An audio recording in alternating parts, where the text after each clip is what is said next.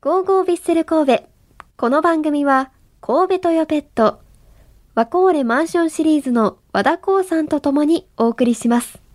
さあ、では、うんコーナーの方に行きましょう行きかま。しょということで、もしもシリーズ第3弾を考えてみました。う。うん。題して、3年ヴィッセル組、もしもクラス委員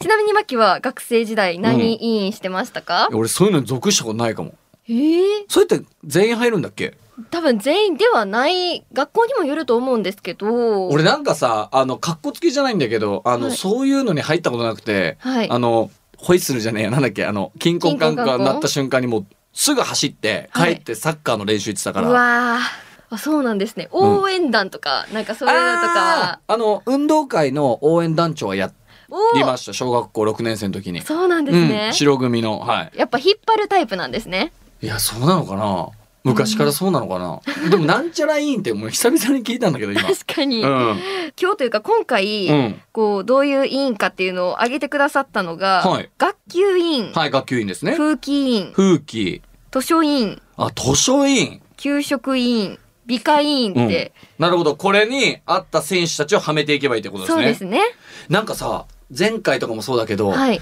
なかなか絶妙のラインで攻めるじゃん。はい、あれいいってすごい俺にも来 るよ。うん意外な選手ね意外になんかはい、ちょこっう、と意外にこう、それにただ当てはめるんじゃなくて、性格とプライベートのところうんうをんガッチャンコしてはいいうプレゼンがいいらしいよ。むちゃくちゃいいですあ、嬉しいいやね。選手からも評判いいんじゃないですか選手聞いてん のかな選手聞いてんのかなないかもしれまないあでもあのファンの方たちねサポーターの方が喜んでくれるっていう意味ではすごくそうね,、ですねあこの選手ってピッチ離れたらこういう性格なんだなって知ってもらうのは嬉しいことですよね。そうですね、ということで、はいもう私たちもすごく気になっていますので、はい。誰が適しているのかっていうのを今日はマッキーに決めてもらおうと思います、オッケーオッケーオッケーオッケまあ、吉田監督はねー。うん。担任の先生ということでああわかりました。進めていこうかなと了思解ですいますそれではまず、マッキーがヴィッセルのメンバーから美会員を選ぶなら誰を選びますか山口蛍選手です。おお、その理由をお願いします、まあ美化って言ったらね、まああの綺麗好きだったり掃除ですよね。はいうん山口蛍選手ってまあ身だしなみもそうだし、えっ、と前回でも言いましたよね。僕あの練習場に私服で、あの見たことないそう服を毎回そうそうそうそう着て見くるたことないかぶったことない服で着てくるっていうのを言ったんですけども、なんで美化を美化委員に山口選手を押したかっていうと、山口選手だけ自分のロッカーの前に掃除機置いてるんですよ。ええ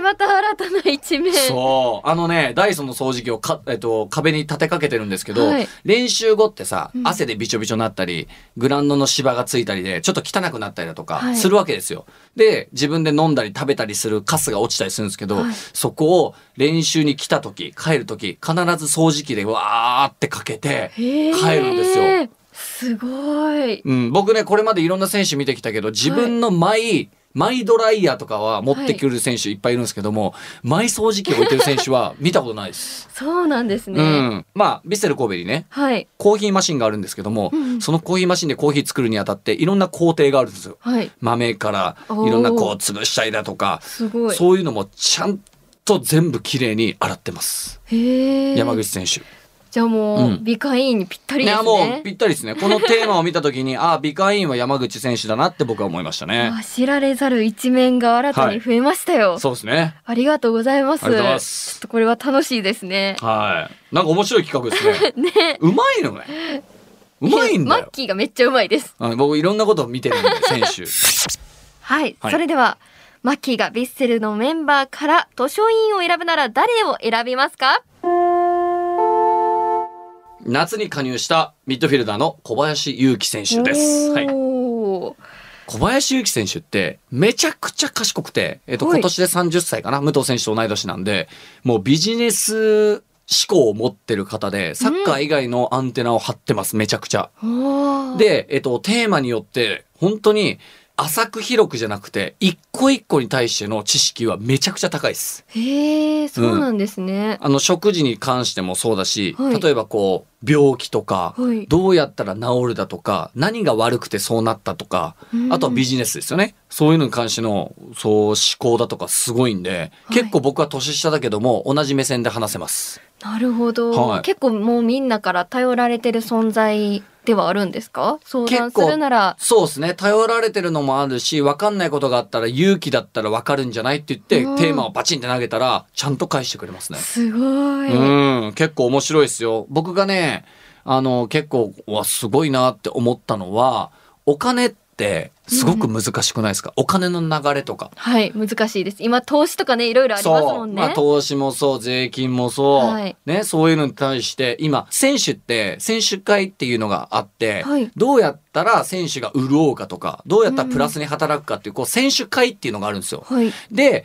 えっと、小林祐希選手が海外でプレーしてて、この夏に日本に帰ってきたので、うん選手会長から、小林選手、選手会に入ってくださいって言われた時に、うん普通だったら、分かりましたって、もうすぐ返事しては入るんですけど、選手会に入ったらどういうことできますかどういうふうなお金で、ど、どういうことに使ってますかとか、ちゃんとそういうあー質疑応答だったりとか、はい Q&A ができるんですよ。なるほど。で、あ、改めて選手会ってこういう動きしてるんだったら、ぜひ入入って、僕のお金をこういうふうに使ってくださいとか。うん彼はね、結構30歳にして、いろんなビジネスを実はやってきてて、はい。昔、アルゼンチン牛を育てて、え子牛を買って、育てて、それを売るっていうのをやったりとか。はい。うん。すごい。で、オランダで、えっと、日本から美容院引っ張ってきて、はいえっと、オランダで美容院を開いたりだとか。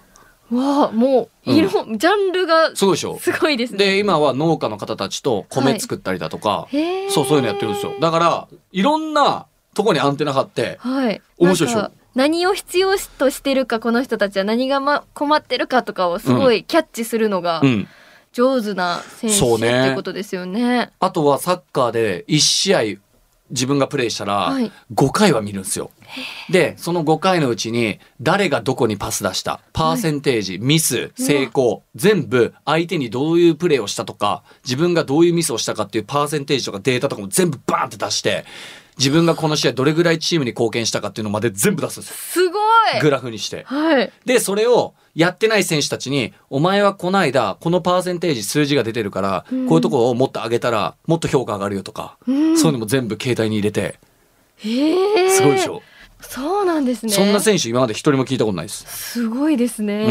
ん。だからそういう意味では、はいあのーね、えっ、と、ファンサポーターの方々からすると、小林祐希選手のその人柄とか内面っていうのを今知れたんじゃないですかはい、めちゃくちゃ知れました。あ、よかったよかった。では、マッキーがはベいッセルのメンバーから給食員を選ぶなら誰を選びますか給食員は武藤義則選手です。はい。武藤選手ね、はいあの日本代表でも一緒にプレーしてて、はいえー、とチームでも一緒にプレーしてますけども昔から、まあ、海外でもね長く活躍された選手ですので、あれだけのこう肉体美見たら分かると思うんですけども食事に対しての知識はものすごい高いものはありまえー、す。そうなんですね。何が今自分が欲してて、何が今自分に必要ないかっていうのとかも、ちゃんと外食した時に、あの、見て決めてます。え、どういうことですか例えばですよ、はい今は連戦中だ。はい。で、筋力が落ちてるから、うんじゃあちょっと、おタンパク質を取ろうかとか、うん今はあー体重を増やさなきゃいけないとか、今は体重が上がってきてるから、ちょっと抑えなきゃいけないだとか、はい。何が自分が欲してるかっていうのをちゃんと、あの、分かってまあーす。じゃあ食べ物をメニューで決めるんじゃなくて、じゃないですその。中身の成分ですね。中身はい。へーそういう意味ではいつもコンビニとか例えば行った時に俺がなんか買おうとしたら、マッキーこれ何カロリーあってどうこうこうみたいなこと言いますよ だからそれ分消費しないとダメだよ太るよとか、はい。そうそういうのもちゃんと教えてくれますね。へえ、そうなんですね。はい、で結構いろんな選手の奥さんがはい旦那にこれ作ったっていう SNS をパトロールしてますよ。うわ怖っで これこれを例えばあた奥さんはいいと思って写真撮ってあげてるけども、いや実はプリン体多くていやちょっと旦那さん痛風になるかもしんないよとか、はいそういう警告をはい僕らにも教えてくれてますんで、へえ、うん、僕にはないそういう知識ですね。すごい思ったよりうんすごい深くご存知なんです ね。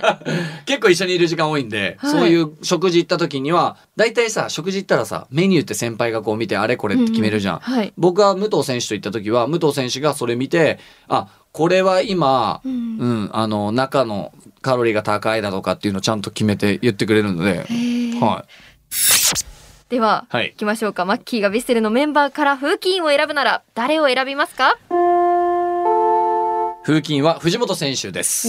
はい。藤本選手。藤本選手はね、多分皆さんご存知の通り、陽気で、はいポジティブで、はいはいえーまあ、明るいはい。性格なんですけども、まあ僕も年が近いっていうことで、すごく仲良くさせてもらってるんですけども、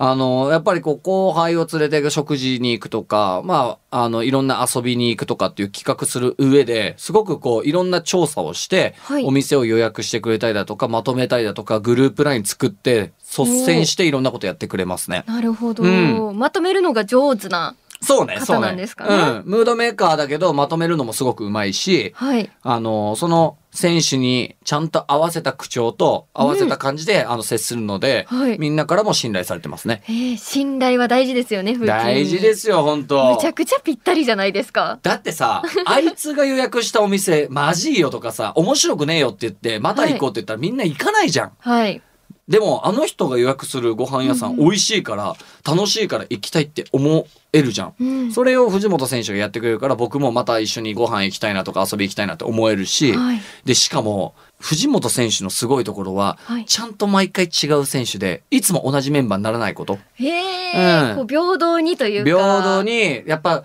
なんだろうな、一歩引いたところで見てるから、チームの状況とか、あの選手が今ちょっと元気なさそうだなとか、うんう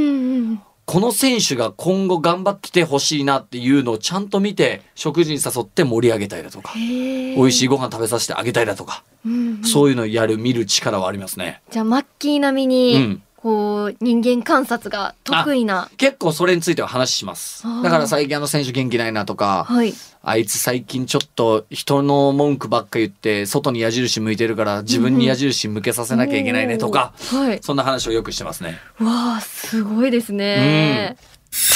ということで、マッキーがベッセルのメンバーから学級委員を選ぶなら誰を選びますか